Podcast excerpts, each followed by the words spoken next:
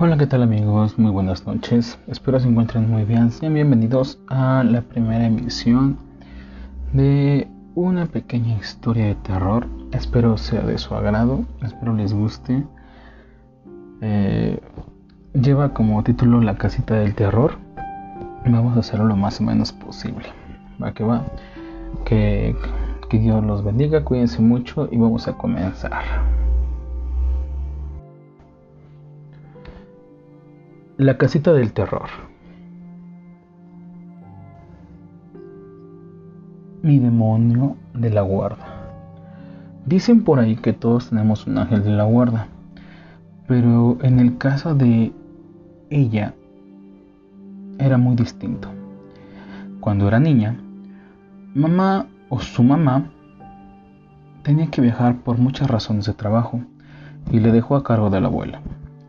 Junto a ella vivía una tía, una mujer siniestra, que estuvo ligada siempre con la hechicería. El sueño de ella era ser poderosa y para esto ofreció su alma a cambio de tener éxito en sus hechizos y conjuros. En ese momento adquirió su demonio de la guarda, que para protegerla dio a cambio su alma. Se debe decir que este demonio de la guarda jamás le hizo daño. Al contrario de los ángeles de la guarda, le concedía todo lo que ella pedía, de forma inmediata y eficaz. Cuando la niña le pedí juguetes difíciles de conseguir, estos juguetes siempre llegaban a través de un regalo o como premio de algún sorteo. Así ella fue creciendo mimada por el demonio que, como dije, concedía todos los caprichos de ella, los cuales fueron cada vez mayores conforme avanzaba la edad. Es decir, no solo pedía cosas materiales, sino que empezó a requerir venganzas también. Una ocasión, cuando una de sus compañeras de la escuela le rompió por accidente uno de sus juguetes, la odió con tanto, tanto sentimiento que le pidió al demonio que le hiciera pagar.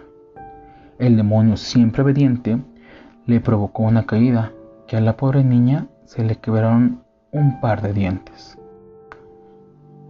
Si a un chico le gustaba y no le correspondía, también obtenía su castigo, como le sucedió a Aldo, un joven muy guapo, yo creo el más guapo de la escuela. Ella le confesó a Aldo su atracción, su amor, su cariño, pero Aldo, en vez de corresponderle, se rió junto a sus amigos. Fue por eso que el demonio le hizo pagar, haciéndole que en clase de química le explotara un experimento en la cara, dejándolo desfigurado totalmente. Posteriormente fue el turno de Marcelo, un chico tímido con el que pensó que no tendría problemas para que la aceptara, pero se equivocó totalmente. Él tenía ojos solamente para Tania. Tania para él era perfecta. La odiaba tanto que la quería ver muerta y el demonio escuchó.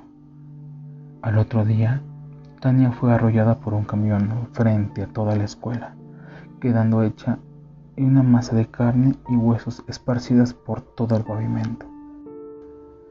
De esa manera, vivía la vida llena de odios y venganzas, alimentadas por el demonio de la guarda.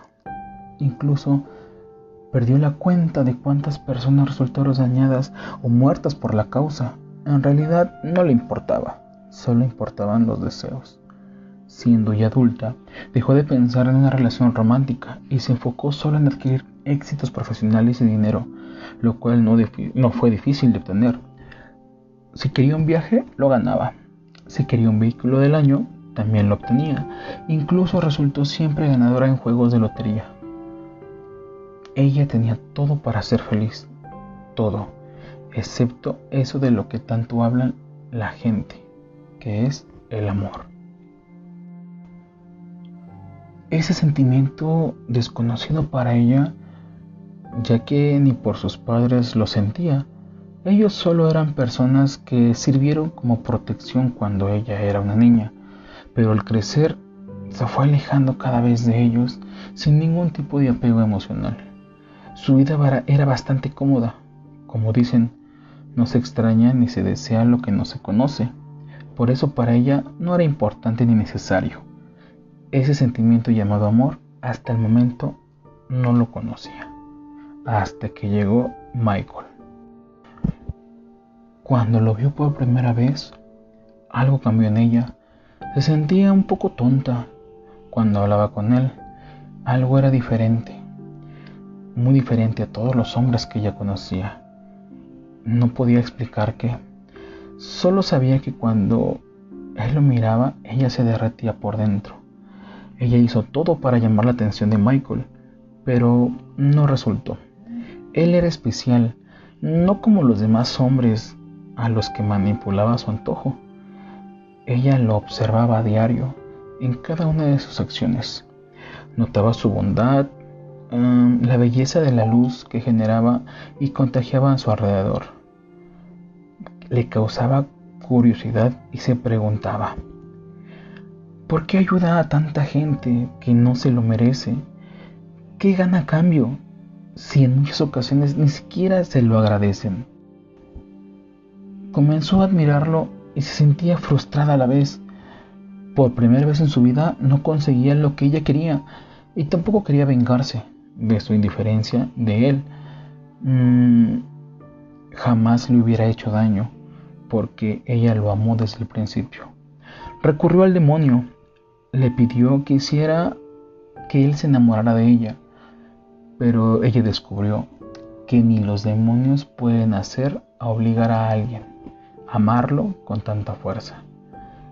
Mm, ella ofreció a cambio dominarlo, pero mm, no lo quería así.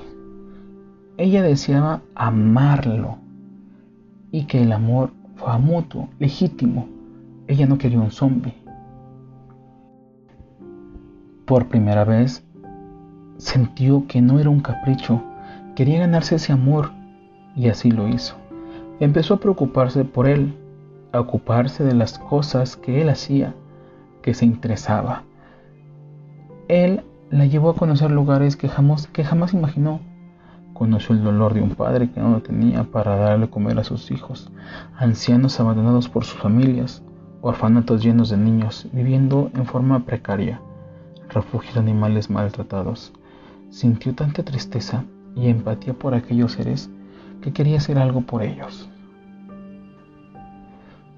Veía a Michael tan feliz de ayudarlos y darles un momento de alegría que quise sentir lo mismo. Así fue como comenzó a ayudar a esas personas, pero no quiso hacerlo con la ayuda de su demonio, sino por sí misma. Se despojó de la mayoría de sus bienes y se alejó de su demonio. A pesar de que se quedó con lo básico para poder vivir, jamás fue tan feliz en su vida y comprendió que la felicidad no está en conseguir las cosas de manera fácil. Se esforzaba cada día en su trabajo y cada cosa en adquirirla con esfuerzo y eso era motivo de orgullo. Fue que pasó un tiempo y Michael se enamoró de ella, tanto como ella de él, cosa que al demonio lo inquietaba, pues sabía que estaba perdiendo el alma de esa niña, que ahora no, niña no era.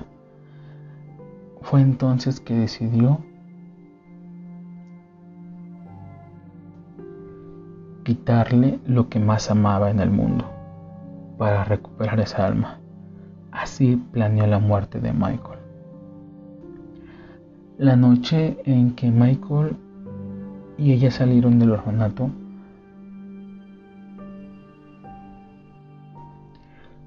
se cruzaron con varios pandilleros que lo siguieron hasta el estacionamiento y ahí le robaron todas sus pertenencias a punta de pistola. Les entregaron todo para que no les hicieran ningún daño. Y cuando se estaban yendo, uno de ellos se dio la vuelta y apuntó su arma en la cabeza de Michael. Reconoció el sujeto. Era el demonio, el demonio de ella. que iba a hacer lo que sea para conseguir el alma. Ella se adelantó para protegerlo y recibió la bala que daría una muerte de inmediato.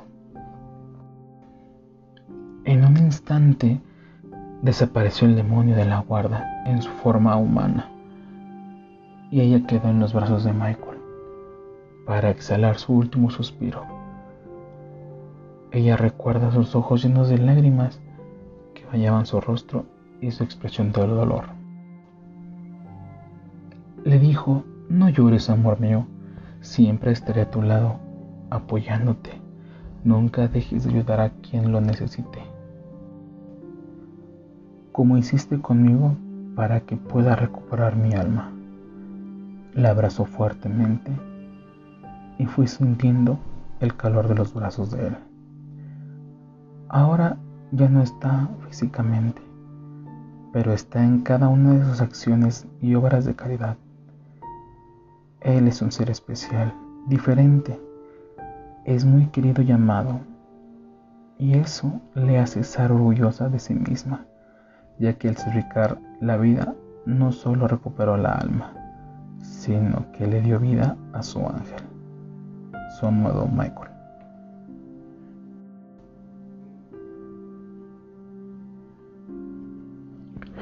Bueno amigos, espero que les haya gustado, les haya interesado esta pequeña historia que lleva como título